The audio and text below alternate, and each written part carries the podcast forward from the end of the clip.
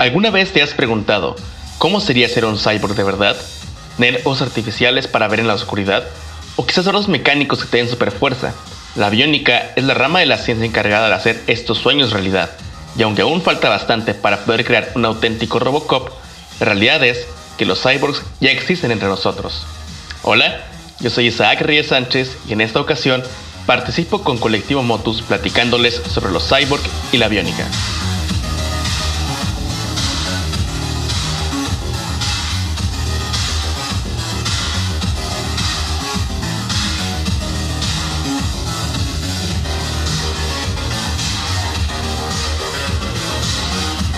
Un cyborg es una criatura compuesta de elementos orgánicos y dispositivos cibernéticos, generalmente con la intención de mejorar las capacidades de la parte orgánica mediante el uso de tecnología. Manfred E. Kleins y Nathan S. Klein acuñaron el término en 1960 para referirse a un ser humano mejorado que pudiera sobrevivir en entornos extraterrestres. El término de cyborg está íntimamente relacionado con la biónica, que es la ciencia encargada de estudiar y desarrollar aparatos y procedimientos tecnológicos para sustituir o servir de ayuda a las funciones de los seres vivos. Para entender qué es un cyborg, es necesario hacer un breve recuento de la historia de la biónica.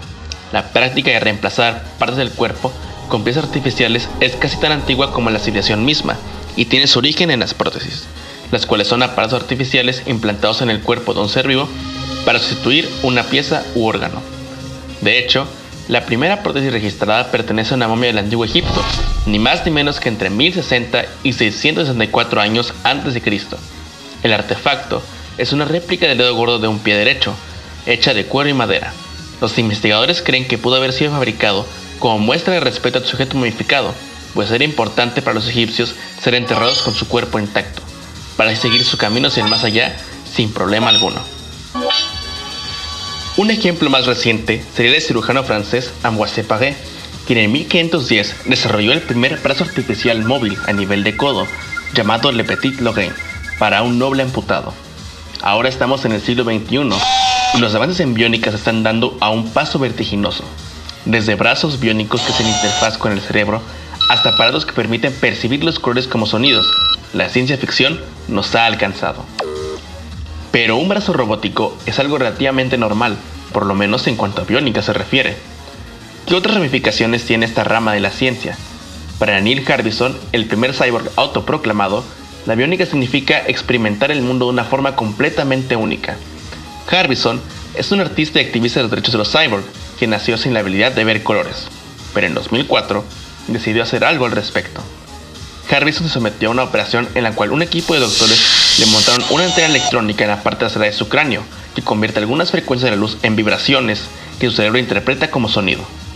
En las propias palabras del artista, esto me permite oír colores, de tal manera que las frecuencias que se encuentran más allá del espectro visual, como en el espectro ultravioleta, invisibles para el resto de los humanos, pueden ser escuchadas por Harbison.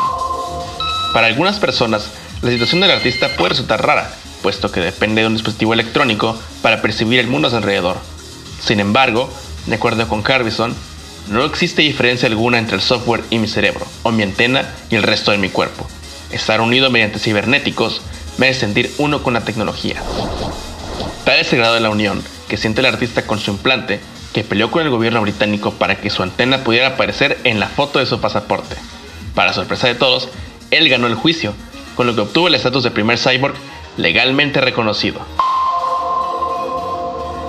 Estos son tan solo dos ejemplos de los cientos de dispositivos que se uso de la biónica para ayudar al ser humano a superarse a sí mismo y los límites impuestos por la naturaleza. Cada día se hacen nuevos descubrimientos y nos acercamos a un mundo donde la biología y la tecnología sean uno solo, de manera indivisible y en armonía. Quién sabe, quizás en unos años hasta ya hay cyborgs como el inspector Gadget. Sin más que decir por el momento, me despido. Espero haber despertado en ustedes, querido público, un mayor interés en los cyborg y la biónica. Nos gustaría saber qué piensas. Escríbenos en nuestras redes sociales en Facebook, Twitter e Instagram como Colectivo Motus. Si quieres volver a escuchar esta cápsula, busca el podcast de Colectivo Motus en Spotify. Nos escuchamos en la siguiente.